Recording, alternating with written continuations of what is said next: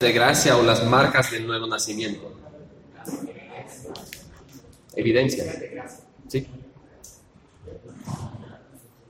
Now, various evidences and marks of the new birth are referred to in many different places in the New Testament. Las varias evidencias y marcas del Nuevo Testamento se refieren en muchos lugares en el Nuevo Testamento, But one of the most concentrated and helpful references to this source of assurance is in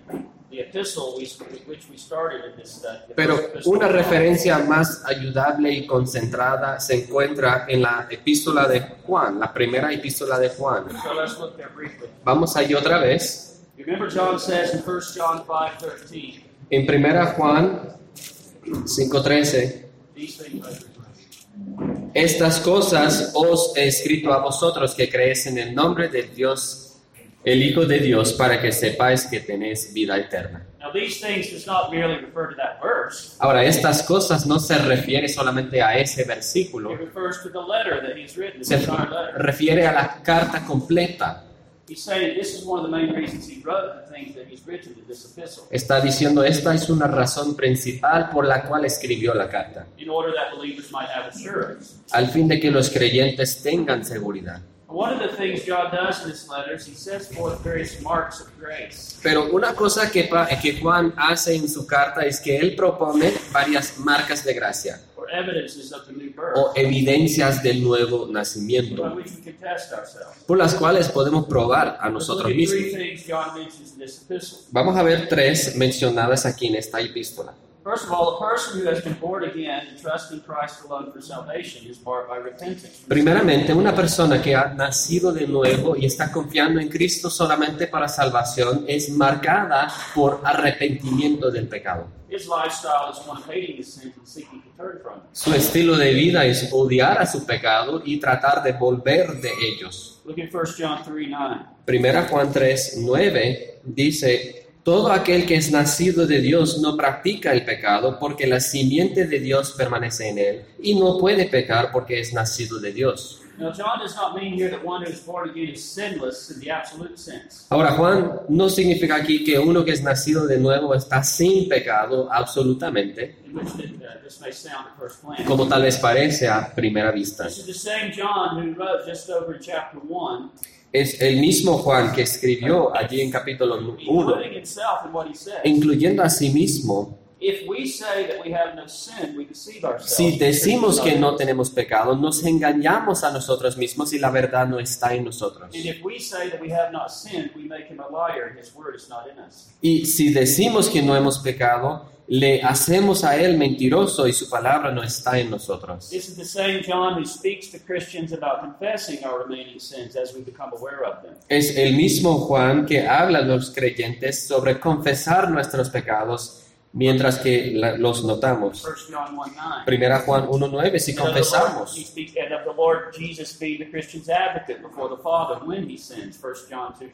He speaks, and of the Lord Jesus being the Christian's advocate before the Father when he sins. 1 John 2 2. Y él habla de, de Cristo siendo el abogado por nosotros según Primera Juan 2.2. So John is clearly not speaking of sinlessness here, 1 John 3 9. Así que Juan claramente no está hablando del estar sin pecado, But he is underscoring a fundamental difference between the regenerate man and the unregenerate man. pero está enfatizando una diferencia fundamental entre el hombre regenerado y el que no es The regenerado. regenerate man, the man who is born of the Spirit, no longer lives and walks in the ways of sin as a lifestyle. El hombre regenerado que es nacido del Espíritu no camina ni vive en los caminos del pecado The como estilo de vida. tense. El verbo está en el tiempo presente, He is not practicing sin. no está practicando el pecado. Now, more specifically, in the context of this letter, Más específicamente en el contexto de esta carta, I believe John is speaking of the sin of apostasy. Pablo está hablando del pecado de apostasía. The believer does not apostatize from the faith, and he has a repentant heart and lifestyle. El creyente no puede ser apóstata de la fe y él tiene un corazón arrepentido o eh, arrepentiroso de- y un estilo de vida. The second infallible evidence of salvation Y, y otra evidencia infalible de la salvación y es el deseo para obedecer y el intentar obedecer los mandamientos de 1 Dios. John 2 3. Primera Juan By this we know that we know him if we keep his commandments. 2, 3. Y esto sabemos que nosotros le conocemos si guardamos sus mandamientos. Romans 8, 7 to 9. Romanos 8, 7 We're y told that 9. Sab- sabemos que los designios de la carne son enemistad contra Dios. Está hablando de la mente corrupta que recibimos por nuestro padre Adán. He says it is not subject to the law of God, neither indeed can be. No se sujete a la ley, ni tampoco puede.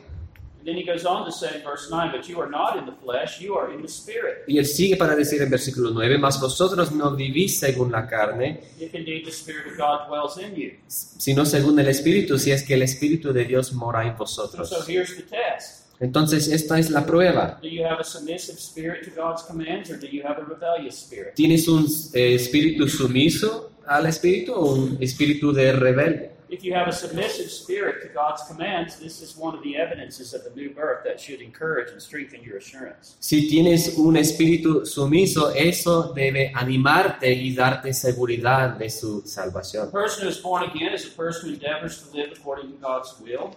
El que es nacido de nuevo es una persona que intenta vivir según la voluntad de Dios. Quiere agradar a Dios, So he often fails. Aunque falla a veces does. tiene pena cuando lo hace, porque el deseo de su corazón y su intento serio es obedecer al Padre Celestial en todo sin excepción. Esta es una marca del nuevo nacimiento. Thirdly, 3. John tells us that those who belong to Christ have a practical affection and attachment to God's people. Juan dice que aquellos que pertenecen a Cristo tienen un afecto práctico y una conexión al pueblo de 1 Dios. John 3.14.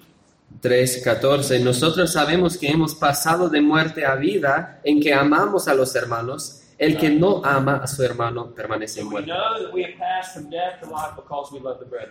Sabemos que hemos pasado porque amamos a los hermanos. Esta es una evidencia por la cual sabemos que pertenecemos a Cristo.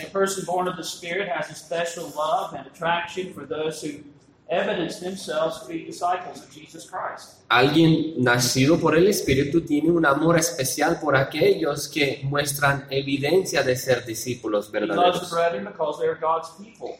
Ama a los hermanos porque son eh, hijos de Dios. Y porque lo que, como ve la gracia de Dios en ellos. Son los tipos de personas con quien quiere estar. Él, él siente como es su gente, este pueblo de Dios. Esa es una marca del nuevo nacimiento. Antes de eso, eh, tal vez hubiera un tiempo cuando los cristianos fueron los últimos con quien quería estar.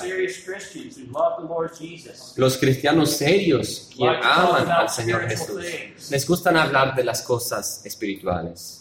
Don't close me up in a room with people like that. I don't want to be around those kind of people. Antes decía que no me encerres en un cuarto con esos cristianos que no quiero estar con ellos. But when a man has been born again, that changes. Pero cuando alguien nace de nuevo, eso cambia. He now sees God's people as his people, Ahora ve al pueblo de Dios como su pueblo, people he can relate to, la gente con quien relaciona, people he wants to be a part of. de los cuales quiere tener una parte. John is telling us if that is true of us, we can know that we have passed from death into life. Y Juan está diciendo que si eso es verdad, podemos saber que hemos pasado de muerte a vida. Eso es uno de aquellos apoyos subjetivos de seguridad. So these are three simple marks or evidences of grace Estas son tres marcas o evidencias de la gracia que son dadas en esta epístola para animar a la seguridad del creyente. there's often a great difference in the depth and strength of these marks among the children of God. Es eh, cierto que a veces hay una diferencia grande entre la profundidad y eh, la, la fuerza de estas marcas entre el pueblo de Dios. La Biblia habla de, de grados de madurez en la vida It espiritual. Habla del crecimiento en la gracia. Pero- Cuando están presentes estas cosas aún en un de grado mínimo, These are marks of the new birth, son marcas del nuevo nacimiento, que, que hacen toda oportunidad. God has given us sim- these simple, clear-cut marks like this, Dios nos ha dado estas marcas claras y simples, que estén evidentes en cada espíritu nacido de nuevo. And when we see them in any real measure in our lives, they should serve as supports and confirmations of our assurance. Y cuando las vimos en nuestras vidas, en cualquiera manera, deben apoyar y confirmar nuestra seguridad de salvación. Feeds the flower of assurance. Y esto nos trae al tercer raíz que alimenta la flor de seguridad. There's the objective foundation of assurance in Christ's work for us. Tenemos la fundación objetiva de seguridad, la obra de, de Cristo para nosotros. The subjective supports of assurance in Christ's work in us. El objetivo, eh, disculpe, el apoyo objetivo, la obra de Cristo en nosotros. And then thirdly, the divine agent of assurance, Y tercero, el agente divino de seguridad, el ministerio asegurador del Espíritu Santo.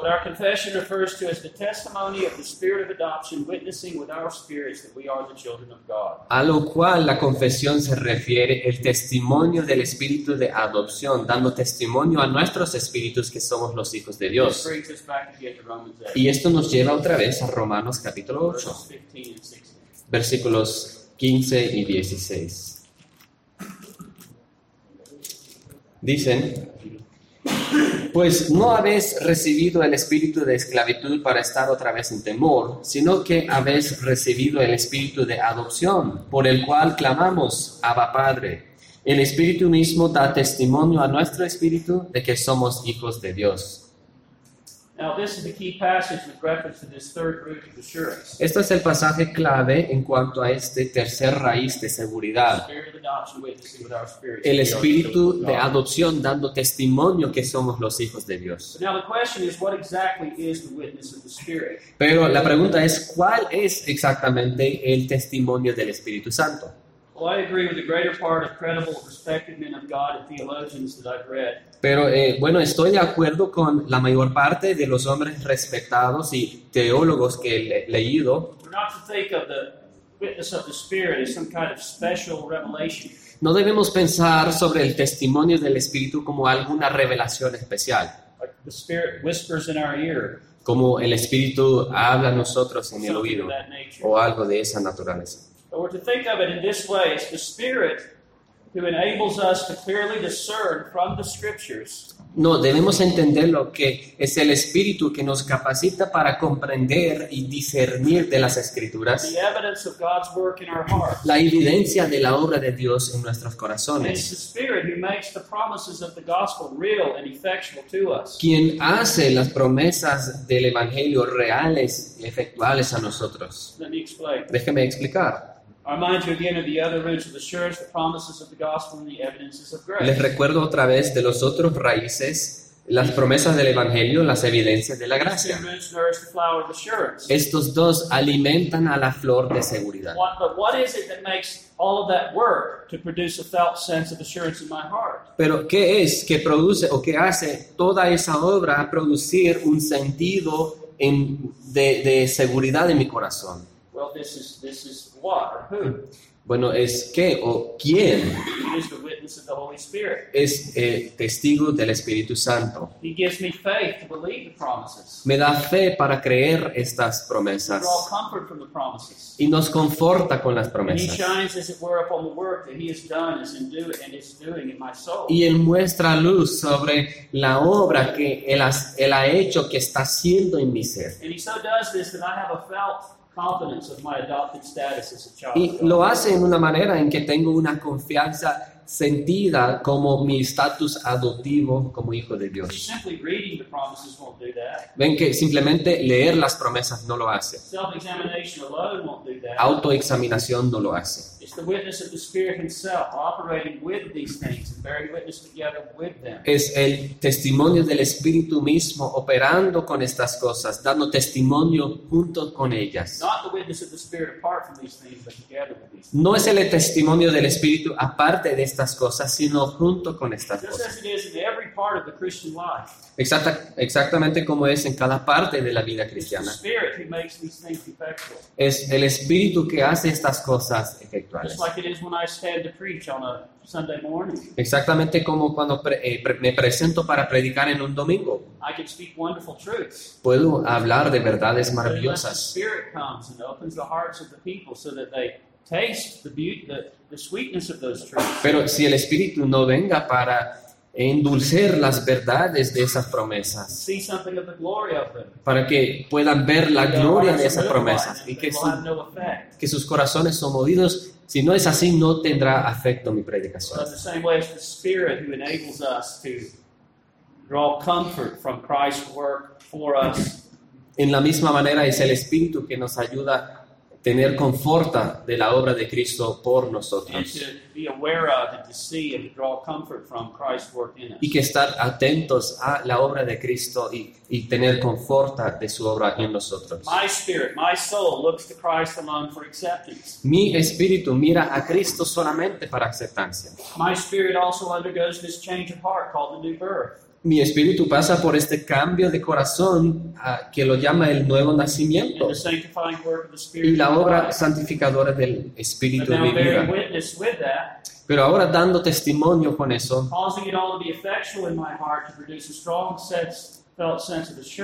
lo causa ser efectual en mi corazón, que, que produce un sentido muy fuerte de seguridad que soy hijo de Dios. Is the assuring work of the Holy Spirit. es la obra aseguradora del Espíritu Santo mismo. Now he does this to some degree with all of God's children. Él hace esto a, a un cierto degrado en todos los hijos de Dios, For all of God's children have received the gift of the Spirit, porque todos los hijos de Dios han recibido el don del but Espíritu, not all to the same measure or all to the same measure all the time. pero no todos a la misma medida o a la misma medida todo el tiempo. The gospel itself. Algunos creyentes tienen un entendimiento claro del Evangelio en sí mismo. Some are producing more of the fruit of the Spirit in their lives than others, Algunos están produciendo más fruto del Espíritu en sus vidas que otros, but none are ever left to complete despair pero ninguno está dejado en desespero. o en la misma condición que le marcaba antes de conversión. Aunque algunos de los cristianos saben más de seguridad que otros, algunos en, en varias ocasiones que otros.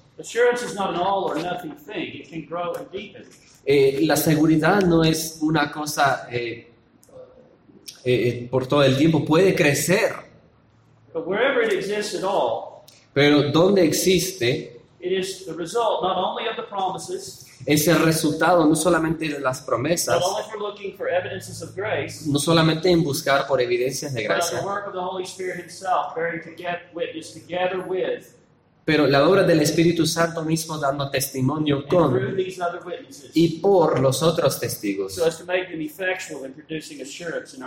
para hacerlos efectuales y producir seguridad en this almas. Esto nos ayuda a contestar una pregunta muy importante, both for ourselves and for those to whom we minister who may be struggling with assurance. o para nosotros o la congregación donde ministramos. ¿Cómo po- podemos cultivar? ¿Cómo ayudamos a la congregación cultivar o tener una eh, seguridad más cierta de la salvación? Bueno, vamos a pensar otra vez como la flor. ¿Cómo le causa la flor abrir y crecer y ser fuerte? Well, you water and you fertilize the roots. Eh, echa agua y eh, fertilizador. So, understanding what the roots of assurance are, Así que comprender lo que son los raíces de seguridad, we must therefore water those roots and fertilize those roots with the flower of assurance to bloom and to be healthy. tenemos que echar agua y alimentar esos raíces para que la flor esté más fuerte y saludable. For example, the first root is the gospel message itself. the work Por ejemplo, el primer raíz es el Evangelio en sí mismo, la obra de Cristo por nosotros. Así que hay que dar más diligencia para obtener vistas o perspectivas más claras y llenas del and Evangelio. help our people to have fuller and clearer views of the gospel. Y ayudar a nuestras congregaciones que tengan perspectivas más 8:34. Por ejemplo, pensamos en las cosas que Pablo mencionó, mencionó en Romanos 8:34. Cristo murió, resucitó, exaltó y está eh, intercediendo por nosotros. those realities are only going to be a comfort to me and a source of assurance to me insofar as I actually understand what they mean. Esas realidades solamente pueden ser conforta para mí cuando las comprendo qué significan. So the more the Christian grows in his understanding of these different facets of the great salvation that Christ has given to us, Así que lo más que el cristiano crezca en su comprensión de estas bendiciones del Evangelio and the clearer his perceptions and understanding of the gospel is, y lo más clara su percepción del Evangelio y lo que es, the greater assurance. lo más grande su seguridad que tiene. For example, if I have some believers in my congregation who really don't understand the doctrine of justification by faith, Por ejemplo, si tengo personas en la congregación que realmente no entienden la justificación por fe solamente, they're probably going to be struggling with assurance from time to time. probablemente van a luchar por seguridad de vez en cuando. As they grow in their understanding of that doctrine, it will strengthen their assurance, you see. Mientras crezcan en su entendimiento de esa doctrina, va a fortalecer su seguridad. It's one thing, some, you know, when we first become Christians, perhaps we don't understand a lot. Es una cosa que a veces cuando nos convertimos, al principio no entendemos mucho. I know that I'm a lost sinner. Sé que soy un pecador perdido, Jesus is the Savior of sinners. que Jesús es el Salvador de los He died on the pecadores cross for sinners. y Él murió en la cruz por pecadores. That's all I know. Eso es todo lo que yo sé. That's, that can be that can be enough to be saved, right? Y eso es suficiente para ser salvo, ¿no? Knowing that I repent and put my trust in Him. Sabiendo que yo me arrepiento y pongo mi fe en Él. But certainly, if I'm going to grow and deepen in, a, in an assurance of my salvation, I need to know more about the gospel than that. Pero ciertamente si voy a crecer y profundizar mi seguridad, eh, hay que saber más que eso. What precisely was Christ accomplishing when He died on the cross? ¿Qué logró Cristo precisamente por su muerte en la cruz? understand that He was the substitute, that He was actually dying in my place, bearing my sins. Mientras yo entiendo que era sustituto por mí, que Él cargó mis pecados en la He cruz. propitiated the wrath of God and turned it away from me. Eh, propicionó la ira de Dios y volvió la ira de Dios His en mí. death reconciled me to God. Me reconcilió a The Dios. more all these, you know, the gospel and the atonement as well, you can think of it as like a diamond with all of these different sides and angles and parts to it. Podemos pensar en la, en- la expiación y la salvación como un diamante con varios lados. The facetas. more we grow in our understanding of the vastness and the wonder of what Christ has accomplished for us. No más que crecemos en la maravilla, en lo que Cristo ha hecho por nosotros, You see, that feeds that first root, that primary root of the eso alimenta la- el primer raíz de seguridad. We are to give diligence to pursue assurance. The scripture teaches this in many places. Y debemos dar diligencia para eh, asegurar esta seguridad. Y esta es la primera, dar diligencia, tener vistas más claras y, y- y profundas del Evangelio. ¿Cuál es el segundo? The evidences of grace in our heart and life, the marks Las- of the new birth, Evidencias de gracia en nuestras vidas, las marcas del nuevo nacimiento.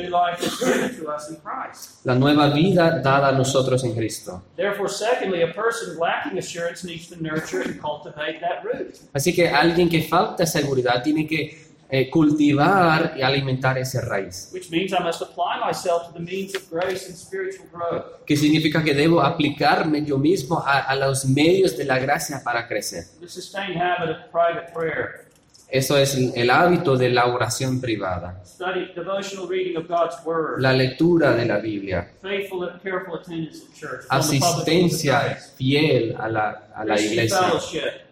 Compañerismo cristiano, I'm contabilidad. Estoy alimentando al segundo raíz para que esas evidencias que tal vez están oscurecidas ahora crezcan y enflorezcan and that change that the Spirit has produced in my life becomes more evident and clear. y ese cambio producido por el Espíritu se convierta más claro. Edwards once, Jonathan Edwards once said, assurance is not gained so much by self-examination. Eh, Jonathan Edwards dijo una vez que no se obtenga la seguridad por autoexaminación, as it is by action, sino por acción, pressing forward. Eh, seguir adelante in the Christian en la life, vida growing cristiana, in grace. crecimiento en la gracia. We see this laid out very clearly in 2 Peter. Y podemos ver esto en 2 Pedro, 2 Peter chapter 1. 2 Pedro capítulo 1. Peter's writing to believers. Pedro está escribiendo a los creyentes, descri- he describes them in verse 1 as those who have obtained like precious faith with us. los describe ah, como los que habéis alcanzado por la justicia, la preciosa exhorting them to the fe. maintenance of and the strengthening of their assurance. Les está exhortando al mantenimiento y, y, en fortalecer de su fe. And what does he tell at the beginning of verse 5? ¿Y que les dice al comienzo del versículo 5? Vosotros también, poniendo toda diligencia por esto mismo, añadid a vuestra fe virtud y a la virtud conocimiento. Uh, verse 8 and 9. ¿Ok? Al conocimiento, al al al conocimiento dominio propio, al dominio propio, eh, propio paciencia, a la paciencia piedad, a la piedad afecto fraternal y al afecto fraternal amor, porque si estas cosas están en vosotros y abundan, no os dejarán estar ociosos ni sin fruto en cuanto al conocimiento de nues- nuestro Señor Jesucristo. Pero el que no tiene estas cosas tiene la vista muy corta, es ciego, habiendo olvidado la purificación de sus antiguos pecados. Por lo cual, hermanos, tanto más procurad hacer firme vuestra vocación y elección, porque haciendo estas cosas no caeréis jamás, porque de esta manera os será otorgada amplia y generosa entrada en el reino eterno de nuestro Señor y Salvador Jesucristo. So you see here how he exhorts the people of God to maintain and increase their assurance by growing in grace. Así que la manera que exhorta a estos creyentes para mantena- eh, mantenimiento y crecimiento es crecer en gracia, feeding that root. alimentar ese raíz. And then thirdly, the third root, Y tres, el tercer raíz, the witness of the Holy Spirit. tenemos el testimonio del Espíritu Santo. And how do we how do we feed that root? ¿Y cómo alimentamos a ese raíz? Give diligence to pray Dar-. Dar diligencia a la oración por medio del Espíritu Santo.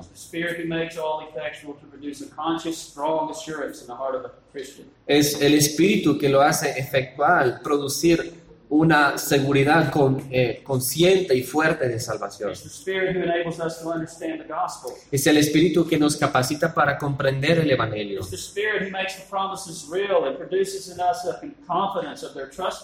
Es el Espíritu que produce, o sea, que las promesas sean reales y que nos convence de su fidelidad, de su veracidad.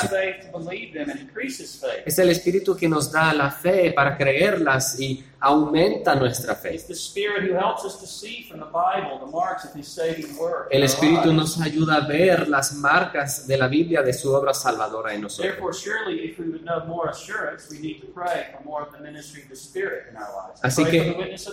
Si queremos saber más de la seguridad, hay que orar por más del ministerio del Espíritu en nuestras vidas. Con referencia a las marcas y la obra del Espíritu en nuestras vidas, Jesús dijo en Lucas 11, okay, go ahead and read that. Y yo os digo, pedid y se os dará, buscad y hallaréis, llamad y se os abrirá. Porque todo, todo aquel que pide, recibe, y el que busca, halla, y el que llama, se le abrirá.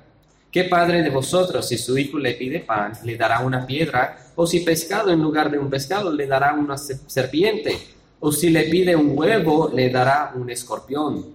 Pues si vosotros, siendo malos, sabéis dar buenas dádivas a vuestros hijos, ¿cuánto más vuestro Padre Celestial dará el Espíritu Santo a los que se lo pidan? The gift of the Spirit, Así que el don del Espíritu, aun en un sentido dado a cada creyente, continues to be given in fuller and increasing measures continúa de ser dado en medidas más amplias y Aumentadas. mientras que le buscamos más o le pedimos más del Padre in persistent and expectant prayer. en oración expectante y persistente. Así que cuando estamos aconsejando a nuestras personas que están luchando por seguridad, esto nos ayuda a alimentar los raíces de seguridad, Help to clear up any misconceptions they have about the gospel itself. ayudar a aclarar algunas percepciones equivocadas sobre el Evangelio, animar a sus corazones por medio del Evangelio y las promesas del Evangelio y lo que Cristo ha hecho por su pueblo.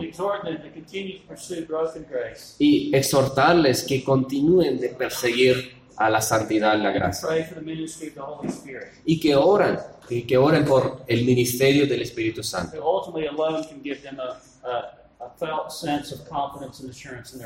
Quien últimamente puede darles un sentido de seguridad por sus medios. right, now we come to our last topic, Ahora llegamos al último tema, the final end of our salvation, el final de nuestra salvación, glorification. la glorificación.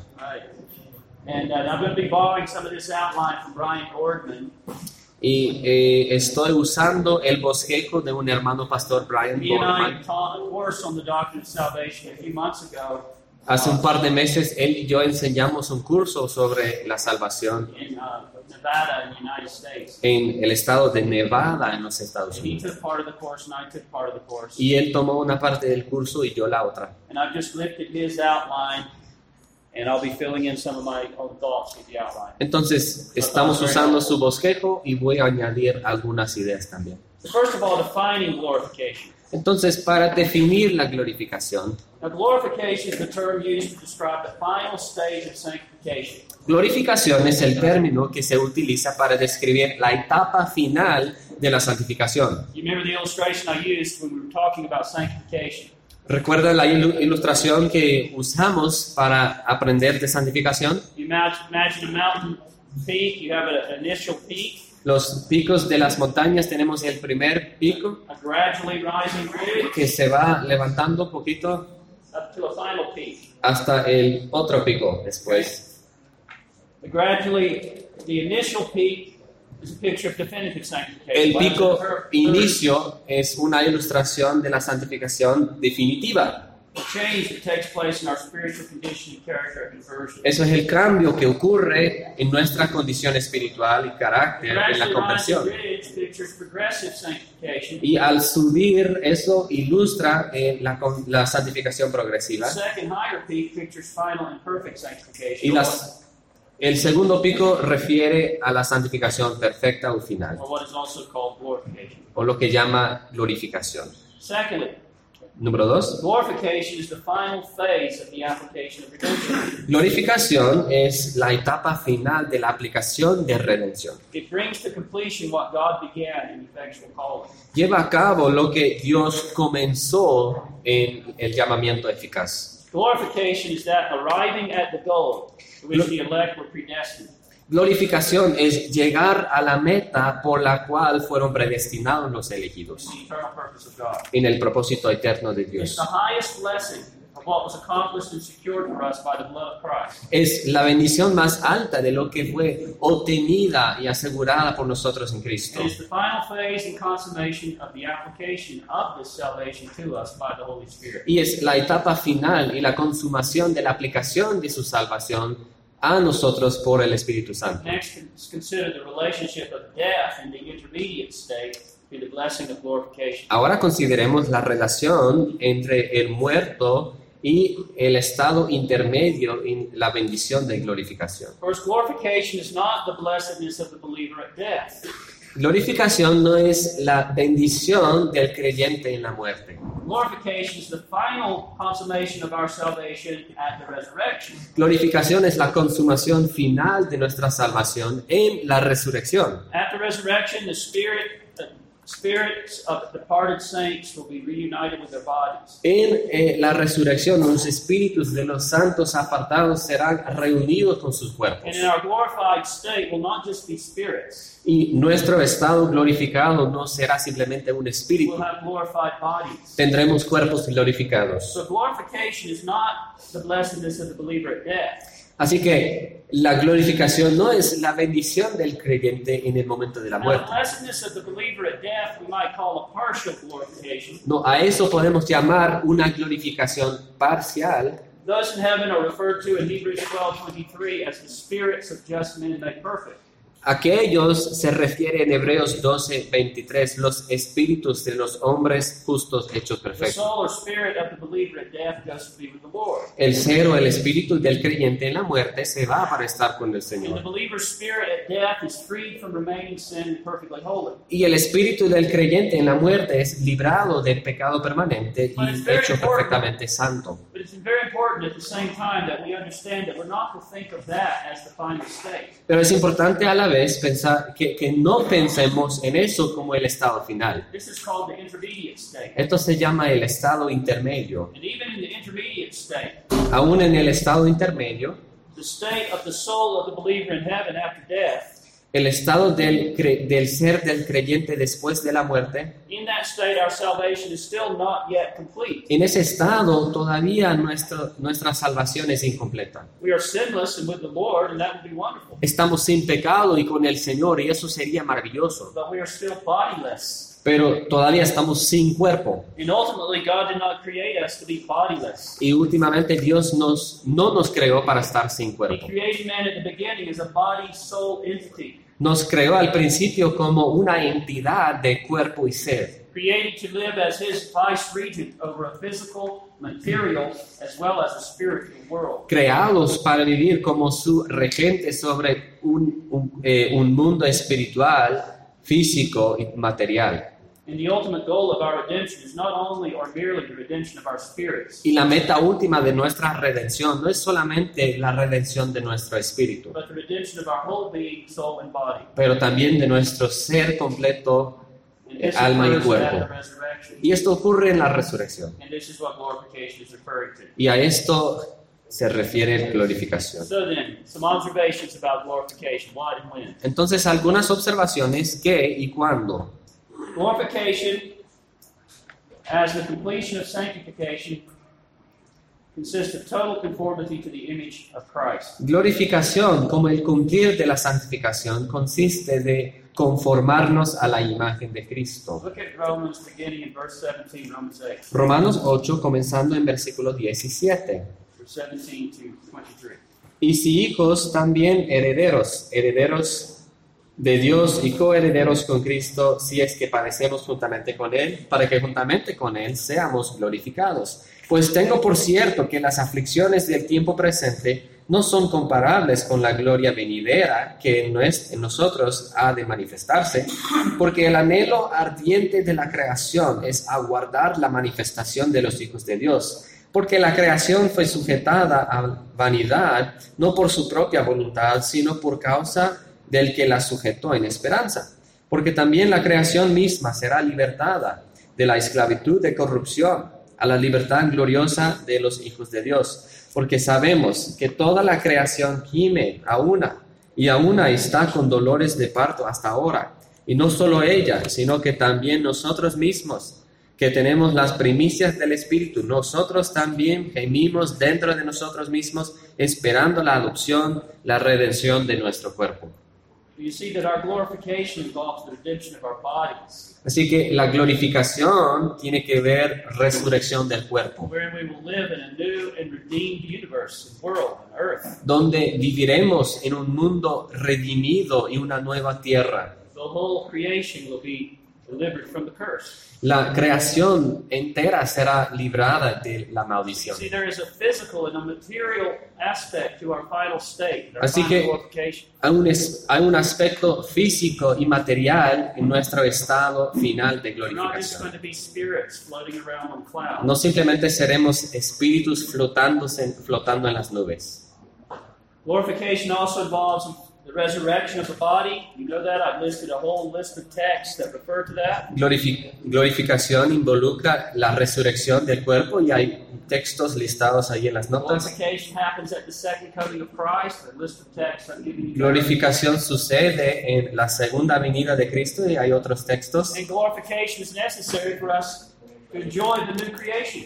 Y glorificación es necesaria para que disfrutemos la nueva creación. The final state is described in the Bible as the new heavens and new earth. El estado final se describe en la Biblia como el nuevo cielo y la nueva tierra. be the earth, Será la tierra new and renovated, nueva y renovada, a new earth, una nueva but tierra, still the earth. pero es la tierra misma. The day is coming when the meek shall inherit the earth. El día vendrá cuando los humildes eh, heredarán la tierra And the will of God will be done on earth. Y la voluntad de Dios será hecha en la tierra, así como es ahora en el cielo. Y el pueblo de Dios le, eh, los, le servirán y le glorificarán en el nuevo cielo y la nueva tierra. No como espíritus sin cuerpo,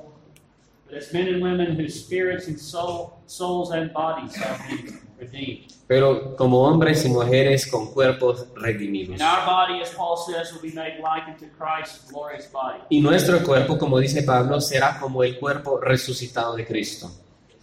Glorification fitly suits us and introduces us to the eternal increase of love and joy in the glory of God. Número 5, la glorificación nos introduce y nos capacita eh, para, para el aumen- aumento eterno del amor y el gozo de la gloria de Dios. ¿Alguien puede leer esta cita de Jonathan Edwards? Cielo, esta fuente infinita de amor, este fresco luz, se abre sin ningún obstáculo que impide acceso a él, ya que fluye para siempre.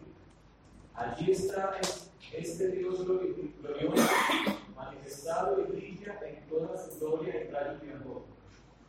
Y allí está gloriosa fuente que fluye siempre en arroyos, sin ríos de amor y deleite, y estos ríos se hinchan, por así decirlo, en un océano de amor, en el cual las almas de los rescatados pueden bañarse con el disfrute más dulce sus corazones, por así decirlo, se inundan de amor.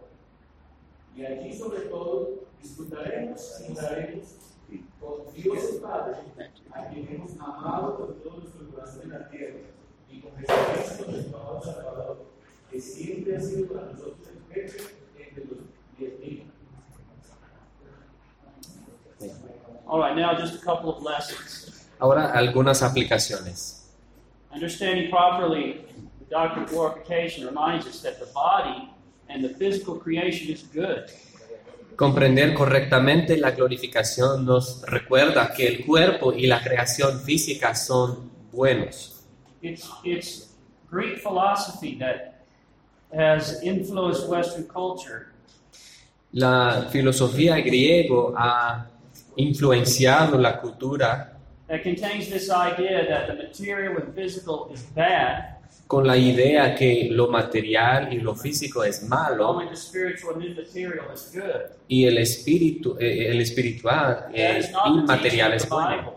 No es la enseñanza bíblica. God's original creation was physical and material as well as spiritual. La creación de Dios era física, eh, material, también como espiritual. God's final redemption will include the redemption of the body and of the entire material and physical universe. Y la redención de Dios incluirá la redención de todo físico, incluyendo el universo entero, que será librado de la maldición. Yo recuerdo que cuando era niño and I, I, I was a little small boy, and I Muy chiquito. about this a lot. y yo me preocupaba por esto mucho.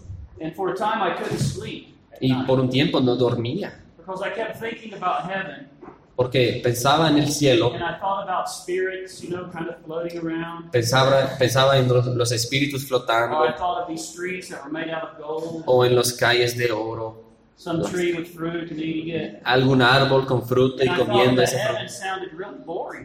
Y suena burrísimo a mí el cielo. Y me sentía mal porque no quería ir al cielo. Ciertamente no quiero ir al infierno, pero tampoco al cielo. Una noche me levanté y hablé con mi papá, hombre muy piadoso, y abrió esta verdad a mí. The earth Me dijo, seven days? ¿tú recuerdas cuando Dios hizo la tierra en siete días And he pronounced that it was good. y pronunció todo bueno? And he said, Think about all the wonderful things that you enjoy about the physical world and universe that we live in, even now, even though it's under the curse. Me dijo, eh, piénsate en todas las cosas maravillosas que disfrutas en la tierra hoy, aunque está bajo la maldición. And try to imagine a material, physical world that has no death, no frustrations, Intente imaginar una tierra, materia y física que no tiene muerte, no tiene corrupción, with all of the beauty that an infinite God could ever create. con toda la hermosura que un Dios infinito pueda crear. Me to understand that the final state is not just a physical, immaterial state. Me, ayudaba a comprender que el estado final no es algo solamente eh, eh, inmaterial, espiritual. Pero el gozo más grande para nosotros como creyentes, we've come to know and love the Lord Jesus Christ, si hemos llegado a amar y conocer al Señor, es que estaremos con Él, le serviremos, reinaremos con Él, disfrutaremos a Él. And we'll be able to do so without sin, with sinless hearts. y podríamos hacerlo sin pecado, sin corazones pecaminosos. Ni una lágrima de arrepentimiento, No more of the, the grief of no más angustia struggling with the remaining sin. de luchar con pecado permanente. We'll be free from that forever. Estaremos libres de eso para siempre.